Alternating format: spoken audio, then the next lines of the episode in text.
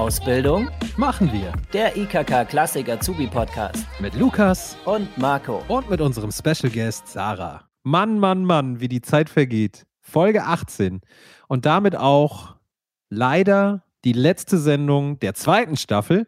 Und mit diesem wehmütigen Intro ein super herzliches Willkommen an euch da draußen und herzlich willkommen auch dir, lieber Lukas.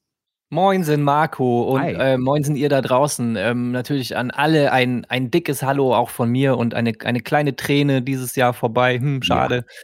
Ähm, und ich kann nur sagen, hä, ist es echt schon wieder durch? Es ging einfach schon wieder verdammt schnell, finde Ja, ich. Gefühlt. Genau. Komm an meine Brust, Lukas, ich tröste dich.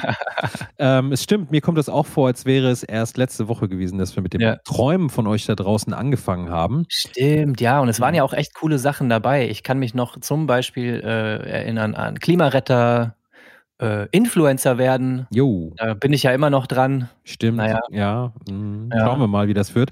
Oder auch Was das Hobby zum Beruf machen war auch cool. Stimmt. war auch eine gute- ja, ja, ja, ja, gute ja. Nummer. Und die Auslandsaufenthalte natürlich, Oh ja. Marco, ne? Das ich erinnere mich. du, äh, ganz genau. Genau. Und äh, Schornsteinfegerin in Schottland, ach Mann, wir hatten echt coole Sachen am Start. Genau. Und natürlich die Frage, wie es in der Pflege ist. Das ist ja auch jetzt gerade wieder brandaktuell. Ja, total. Und Ja. ähm, könnt ihr natürlich alles nochmal äh, ganz, ganz in Ruhe jetzt in den Wintermonaten über Weihnachten nachhören. Einfach Folge 1 bis 18 durchhören. Ähm, macht das mal. Genau. Aber, mein Lieber, um einen Traum geht es heute, den hatten wir noch nicht am Start. Ähm, ganz genau. Mm, Ich würde mal sagen, so ein typischer Jungstraum. Ja, nur hat ihn uns diesmal tatsächlich eine Zuhörerin geschickt, nämlich die Stefanie. Äh, es ist wohl also doch auch ein Traum für ganz viele junge Menschen, nicht nur für Jungs, also für Jungs und Mädels. Ja, genau. Und das ist auch richtig so. Die Stefanie wollte nämlich wissen, ob wir nicht mal was zu Jobs machen können, bei denen es um schnelle Autos und Bikes geht. Äh, lies doch einfach mal vor, was uns die Steffi gefragt hat. ja, klar, mache ich, Marco. Hi, Marco und Lukas. Ich bin Stefanie. Ich bin seit ich klein bin Motorsport begeistert. Aber Rennen selbst fahren will ich eher nicht. Könnt ihr mal checken, was es für Berufe gibt, die mit schnellen Autos zu tun haben oder mit Bikes? Dankeschön.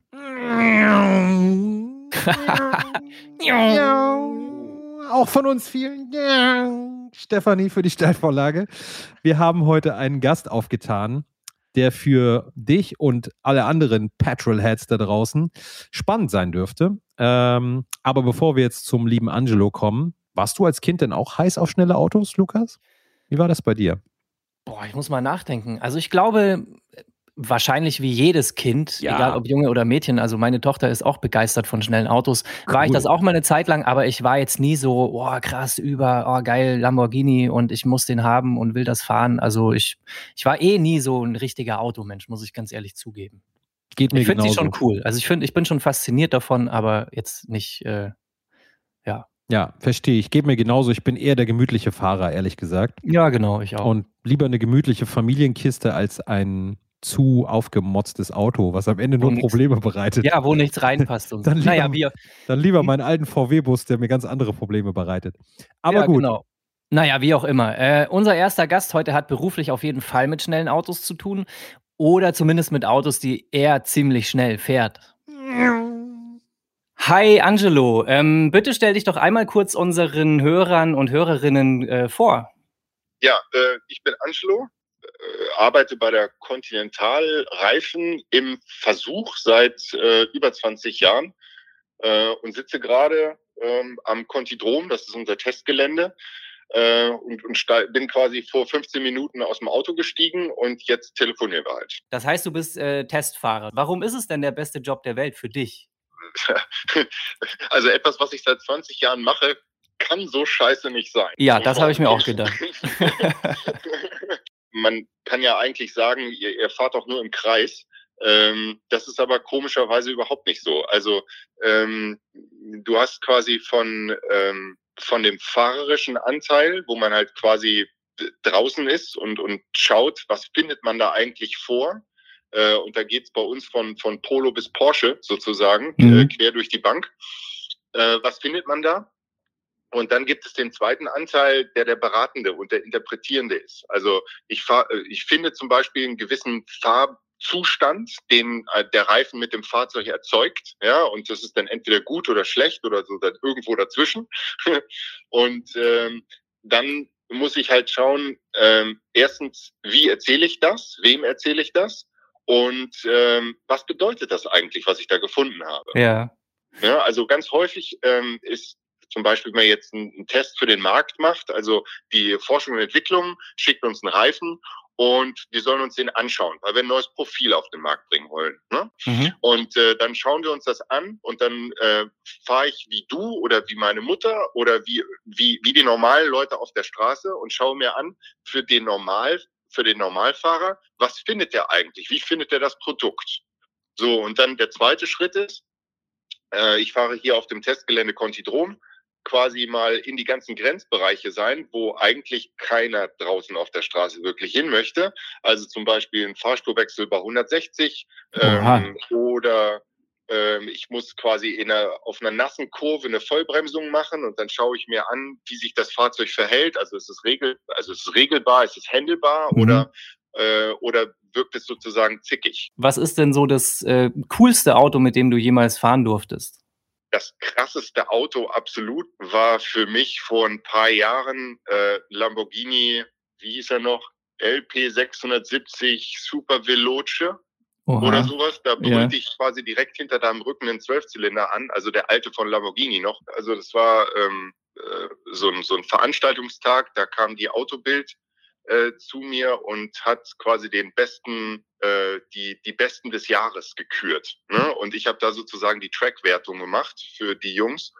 Und äh, da war der Lambo einfach, äh, das ist äh, ein Ritt auf einem Stier. Also komplett krass, komplett irre, ja. aber auch ähm, komplett im Zeitraffer. Also krass, äh, absoluter, absolute Grenzerfahrung mit dem, äh, mit dem Auto. Wie viel PS hat er?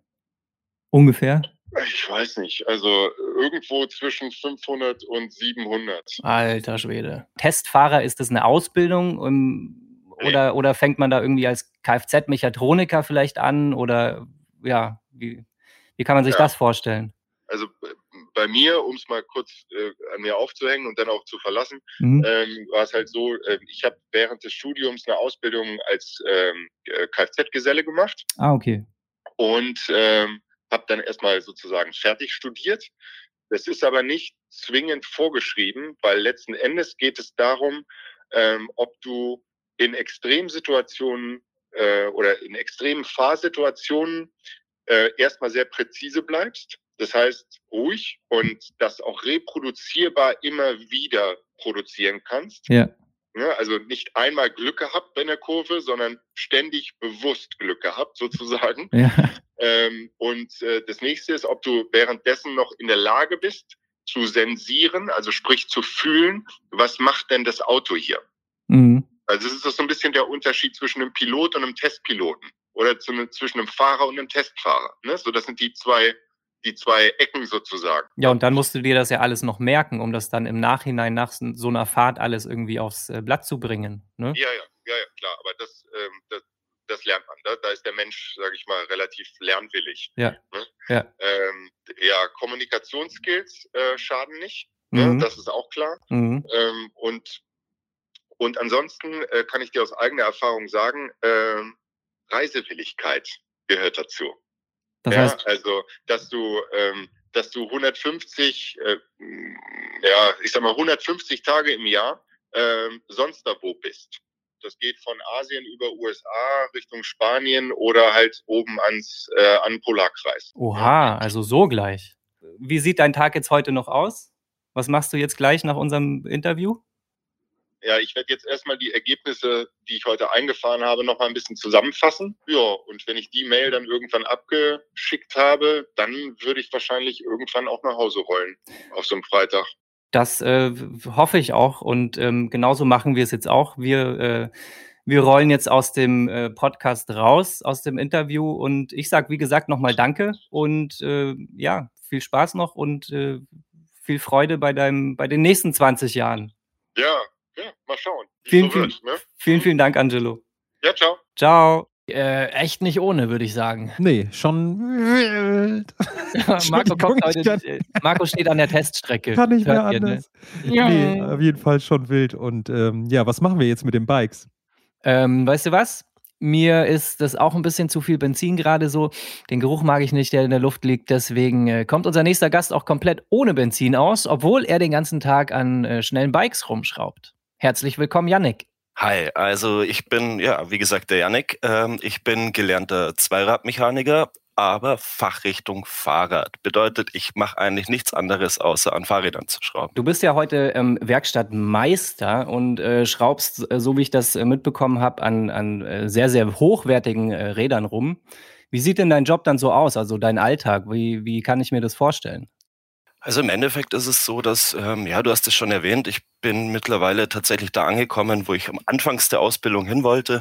Ähm, mhm. Natürlich die ganz krassen, die hochwertigen Fahrräder schrauben. Also all das, was die, die Rennrad-Profis fahren, die Mountainbike-Profis fahren, da wo man wirklich sagen kann, man ist bei High-End angelangt.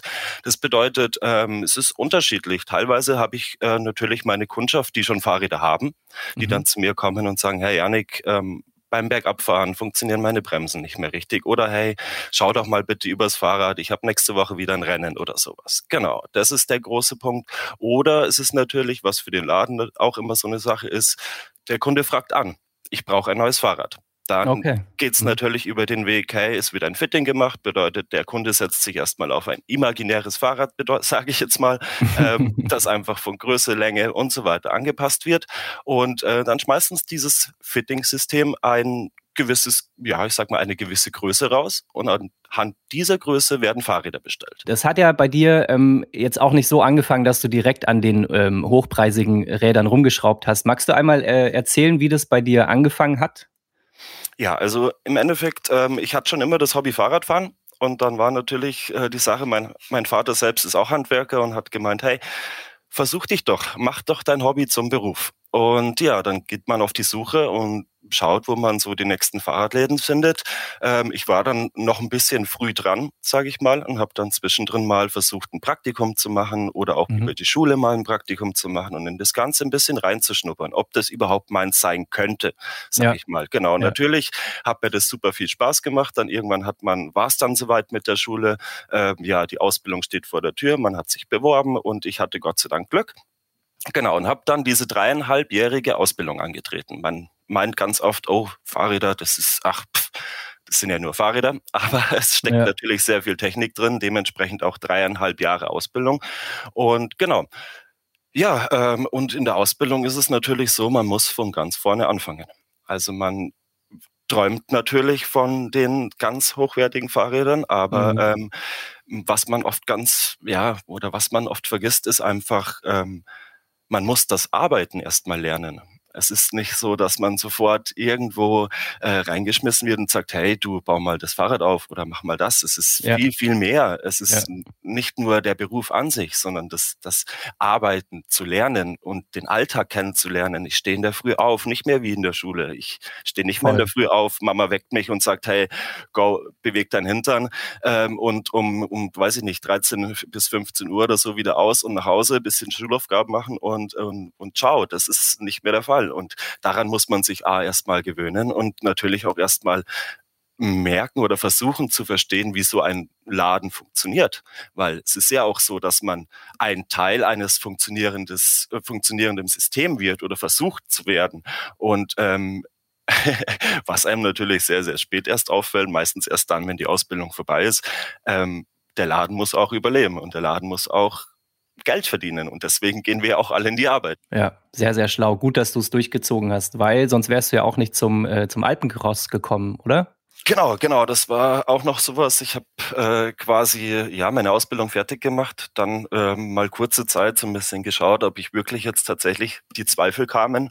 Bin mhm. ich jetzt tatsächlich, tatsächlich der Zweiradmechaniker, der das machen möchte, der da äh, sein Leben mit verbringen möchte und so und habe ein bisschen rumgeguckt, wie gesagt, so ein halbes Jahr ein bisschen gejobbt und dann ähm, kam eine neue Firma, äh, wo schon ein Bekannter von mir gearbeitet hatte, durch den kannte ich durch die Ausbildung sogar mhm. und ähm, ja, dann habe ich da angefangen zu arbeiten und dann kam dieser, wie du sagtest, große Punkt Alpencross und so und dann habe ich ähm, da zugesagt und bin quasi in der Saison zwei, dreimal ähm, für eine Woche so ein ja, Alpencross mitgefahren. In dem Fall jetzt nicht auf dem Fahrrad, sondern ich bin ähm, einen, ja, einen Transporter gefahren, hatte mein Werkzeug dabei, hatte Ersatzteile ah, okay. mit dabei mhm. und bin quasi ganz oft ähm, ja einfach der, der fahrende Mechaniker. Das bedeutet, irgendwo hat jemand einen Platten oder eine, eine Panne, dann kam ich mhm. entgegen. Teilweise war es auch so, dass je nach Übernachtungsstätten, weil man fährt da ja nicht durch, das bedeutet, es wird alles gebucht, es wird jeden Tag in einem neuen Hotel geschlafen und so weiter.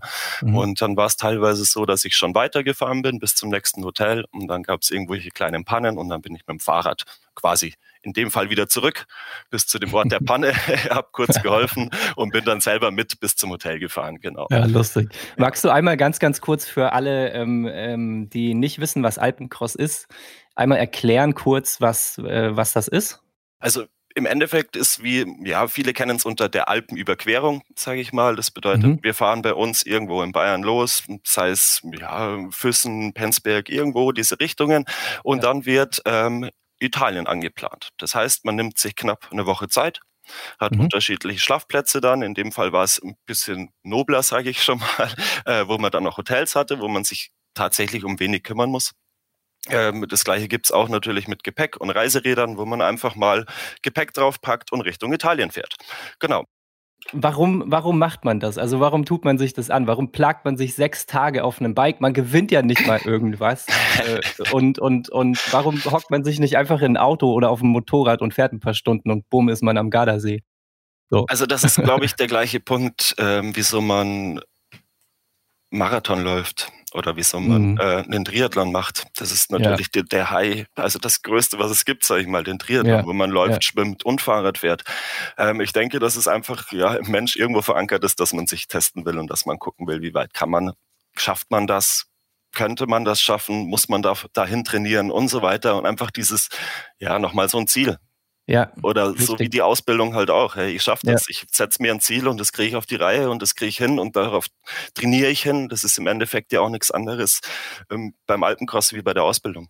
Ja, ich setze mich hin, ich setze mich hin dreieinhalb Jahre und versuche mir meine Ausbildung da irgendwie auf die Kette zu bekommen ja. ähm, und, und lerne mir mein, ja, all das, was ich benötige. Und auf der anderen Seite, ich beim Alpencross, wo ich sage, okay, Viele müssen dafür trainieren. Ähm, Ob es jetzt dreieinhalb Jahre sind, weiß ich nicht. Aber ähm, viele trainieren eben darauf hin und sagen, hey, jetzt habe ich darauf hingetrainiert und jetzt habe ich das geschafft und es ist toll. Es gibt natürlich auch so, so Rennen wie, ähm, manche kennen das vielleicht, den Ötztaler Radmarathon. Ähm, da kann man auch gewinnen. Da kann man mhm. auch vorne mitfahren, aber dazu muss man Profi sein. Das bedeutet, der Großteil des Fahrers, äh, der, der Fahrer möchte einfach nur ins Ziel kommen. Ja, aber ich, äh, also Gewinn ist ja auch relativ. Ne? Gewinn ja, äh, kann ja auch einfach sein, dass du für dich einfach, egal genau. ob du Erster oder Zwanzigster wirst oder so, für dich einfach gewinnst, dass du das durchgezogen hast, dass du das gemacht genau, hast. Und genau. ob das in der Ausbildung ist oder äh, beim Fahrradfahren oder bei was auch immer, du gewinnst ja immer irgendwie ein Stück weit äh, für dich einfach. Ne? Persönlichkeit. Ähm, Janik, vielen, vielen Dank. Es war sehr, sehr cool. Hat mir Spaß gemacht und ähm, ich wünsche dir alles Gute. Sehr, sehr gerne. Vielen, vielen lieben Dank wünsche ich dir natürlich auch. Dankeschön. Ciao. Ciao. In China ja. sagt man ja, wenn du es eilig hast, geh langsam. Ähm, und auch bei oh. uns geht es ja, ja, ich bin sowas wie Konfuzius, der, IK, der IKK Konfuzius. Ja. Ähm, genau, nee, aber bei uns geht es ja dann auch jetzt schon so langsam Richtung Winterschlaf und Ruhe. Ja, ganz entspannt. Äh, es ist erstmal die letzte Folge vor der Winterpause, aber wir sind ja noch lange nicht am Ende. Ne? Uns werdet ihr nicht so schnell los und Stimmt. auch in der Folge, die geht auch noch ein bisschen. Ähm, wer darf denn natürlich nicht fehlen bei uns in der Folge? Na? Sarah. Na klar, unsere Sarah von azubi.de. Hallo, Sarah. Hallo. Ich habe natürlich selbstverständlich auch wieder was für dich mitgebracht. Und zwar, man muss ja nicht immer außergewöhnliche Wege einschlagen, um in außergewöhnlich stressige Situationen zu kommen. Für viele sind diese außergewöhnlich stressigen Situationen Prüfungen. Jetzt meine Frage. Was, wenn man vor Prüfungen immer Panik schiebt, obwohl man viel lernt? Also erstmal muss man sagen, dass ein bisschen sowas wie Lampenfieber oder so gut ist und nichts, wo man sich jetzt sträuben sollte oder wo man sofort äh, sagen sollte, oh, das ist ganz schlecht. Weil das mhm. Adrenalin, das man vor und in Prüfungen ausschüttet, erhöht ja erstmal die Leistungsfähigkeit und das ist natürlich eine gute Sache. Wenn die Angst aber so groß ist, ist es natürlich ein Problem. Also wenn man zum Beispiel nachts vorher nicht schlafen kann, wenn man schwitzt, zittert, einem übel wird, man ständig auf die Toilette muss, dann sind das Anzeichen für Prüfungsangst und das ist tatsächlich was, was man nicht auf die leichte Schulter nehmen sollte. Und mhm. Prüfungsangst, das ist, glaube ich, ganz wichtig, damit man sich auch selber versteht, entsteht durch Wechselwirkungen zwischen der Angst und ihren körperlichen Auswirkungen. Also Ängste führen zu Stressreaktionen. Also wenn ich schon weiß, oh Gott, Prüfungen habe ich immer Angst, dann habe ich so Stress. Und ähm, wenn diese Stressreaktionen sehr stark sind, dann senken sie auch die Merk- und Konzentrationsfähigkeit. Also weil ich zittere und merke, oh Gott, ich habe jetzt Angst, dann kann ich tatsächlich in der Prüfung nicht so gut mich konzentrieren oder Sachen, Aha. die ich mir eigentlich gemerkt habe, nicht so gut aufschreiben. Und dann fallen einem die Antworten erst recht äh, weniger schnell ein und tatsächlich kann es auch zu Blackout kommen und das ist ein Teufelskreis. Mhm. Und kurioserweise geht es bei Prüfungsangst aber oft gar nicht um die konkrete Angst vor der Prüfung, also ich habe so Angst vor dem Prüfer oder so, sondern eben vor den Konsequenzen, also ja. Versagen, Blamage, Erwartungen nicht erfüllt, unmittelbare Folgen wie Abbruch der Ausbildung. Und dadurch entsteht halt so ein negatives Denken. Ich werde den Test sowieso nicht schaffen, ich bin immer so schlecht, ich lerne das nie, ich bin dumm. Und das können dann natürlich selbst äh, erfüllende Prophezeiungen werden. Oh Mann, oh Mann. Und sag mal, äh, da gibt es doch bestimmt irgendwas dagegen, was man da tun kann. Aber sicher. Der allerwichtigste Punkt, ich hatte ja gerade damit geschlossen, dass es so selbsterfüllende Prophezeiungen sind, setz ja. dich selbst nicht so unter Druck. Wenn man sich ja. vorher sagt, oh Gott, ich habe immer so Angst vor Prüfungsangst und das ist ja die wichtigste Prüfung meines Lebens, kann man eigentlich schon sicher sein, dass es nicht funktioniert. Also nicht so unter Druck setzen. Dann, ganz wichtig, den Druck von anderen nicht so annehmen. Sprich, manchmal ist man es nicht selbst, sondern die anderen, die sagen, das ist die wichtigste Prüfung deines Lebens. Einfach mal schön durchatmen und sich von solchen Leuten auch ein bisschen fernhalten, wenn das geht. Und dann ja. hattest du ja am Anfang gesagt, was ist, wenn man Prüfungsangst hat, obwohl man so gut gelernt hat? Man ja. sollte vor allem richtig lernen. Das heißt, rechtzeitig zu den richtigen Themen fokussiert, mhm. also nicht einfach wild alles, sondern das, was man muss. Man sollte immer, immer, immer, immer Pausen machen und man sollte eine Lernmethode anwenden, die zu einem passt. Also ist man zum Beispiel jemand, der gut, der sich immer alles aufschreiben muss oder hilft es dabei rumzulaufen oder, oder, oder. Ja. Und dann heißt es natürlich, dass man sich vorbereiten muss. Und das heißt nicht nur lernen, sondern für manche ist es zum Beispiel wichtig, sich die Klamotten rauszulegen, ähm, den Ort der Prüfung sich mal vorher anzugucken. Sowas. Mhm. Auch mhm. eine wichtige Vorbereitung. Ja. Und dann ganz wichtig, positiv denken und nicht immer das Schlimmste annehmen. Also zum Beispiel sich ganz, ganz bewusst ein positives Mantra zulegen, wie zum Beispiel, ich kann das, denn ich bin gut vorbereitet. Oder ich schaffe das oder, oder, oder irgendwas, was man sich dann auch sagen kann, was man ja. weiß, das ist positiv. Und jetzt noch zwei ganz wichtige Tipps. Einmal, hab ein schönes Leben. Also, wenn man einfach sich nicht so gestresst ist, also Sport treibt, äh, sich ja. mit Freunden trifft, viel schläft, gut isst, tut, was einem gut ist, gut tut, dann ist man grundsätzlich nicht so gestresst und das ist einfach besser. Das stimmt. Und der allerwichtigste Tipp am Schluss, wenn das alles nichts hilft, dann muss man das ernst nehmen. Dann muss man wirklich zusehen, dass man sich Hilfe sucht, Entspannungstechniken lernt, Atemtechniken mhm. lernt, mhm. weil es gibt wirklich auch Fälle von Prüfungsangst. Da hilft auch positives Denken und Lernen nicht mehr, sondern da muss man einfach dann sich professionelle Hilfe suchen. Und das ist dann auch vollkommen okay. Ja, ja, ja, total. Ich bin auch so jemand, wenn ich irgendwie Schiss habe, weiß ich nicht, irgendwie eine Arbeit am nächsten Tag oder so, dann denke ich da immer drüber nach und liege im Bett. Was ziehe ich morgen an? Ah ja, die Boxershorts, das T-Shirt, den Pulli, das hilft mir total, um runterzukommen, so blöd es klingt. Und am nächsten Tag einmal zwei, dreimal tief durchatmen und mir denken, ey, komm schon, was soll passieren? Äh, die Welt geht nicht unter und boom, ich mach das. Genau das genau. ist es. Das ist die Lebenserfahrung, die man dann schon hat, dass man weiß, ja. so funktioniert das doch eigentlich immer ganz gut. Sarah, danke wie immer für deine, für deine Tipps. Ähm, Sehr gerne. Und ja, wir sehen uns das nächste Mal. Mach's gut. Auf bald. Bis bald. Ciao, ciao. So, jetzt aber. Ich freue mich, das letzte Highlight für heute ankündigen zu dürfen und auch für dieses Jahr. Und das ist Joel Bello. Bevor wir uns jetzt aber seine Rap-Zusammenfassung anhören, an dieser Stelle nochmal ein fettes, fettes Merci an euch da draußen fürs Zuhören, fürs Schreiben und natürlich auch fürs, ja, tief in die Themen eintauchen, was wir ja immer 100%. wieder bemerken ja. an euren Nachrichten. Ja, ich äh, schließe mich da Marco an. Vielen, vielen Dank. Ohne euch würden wir hier nicht sitzen und euch äh, zulabern. ähm, und falls ihr äh, Facts zur Sendung und sonst irgendwie Infos und, und, und, kennt ihr ja, ne? Unsere Landingpage ikk-klassik.de slash podcast. Da findet ihr alles über unseren Podcast. Genau. Äh, und jetzt wünschen wir euch erstmal eine gute Zeit. Ihr dürft gespannt sein, was wir für euch in den kommenden Wochen noch alles geplant haben. Bleibt dran, bleibt uns bitte treu, ihr Schlingel. Und äh, ja, bis zum nächsten Mal. Jetzt aber, Joel, bitte. Jo, adios, macht es gut, habt einen schönen Winter. Ciao. Tschüss. Yeah. Haha. es muss nicht immer wild sein. Nein. Es darf ganz normal beginnen. Eine Ausbildung mit Sinn. Wohin führt der Weg wohl hin? Das ist ja das Schöne, das kannst du selber mitbestimmen. Es gibt keinen Durchschnitt, denn jeder Schritt ist ein Gewinn. Ein Gewinn. Es ist nicht wichtig, was du hast, was du hast, sondern was du draus machst. Guck, das ist dein Schauplatz, zeig, was du hier drauf hast. Drauf hast. Aus wenig viel machen ist der Zauber. Magic. Denn der Start ist immer gleich, aber wohin du gehst, ist deine Entscheidung und das musst du verstehen. Ja. Schritt für Schritt auf hinauf, ich glaub, ich brauch dir heute auch nicht mehr zu erzählen. 10, 10, 10, yeah. 10. Denn normal ist relativ, relativ, verfalle nicht in Lethargie, in Lethargie. Es gibt mehr als Tel Aviv, deshalb mach einfach alles voller Energie. Gi, gi, gi.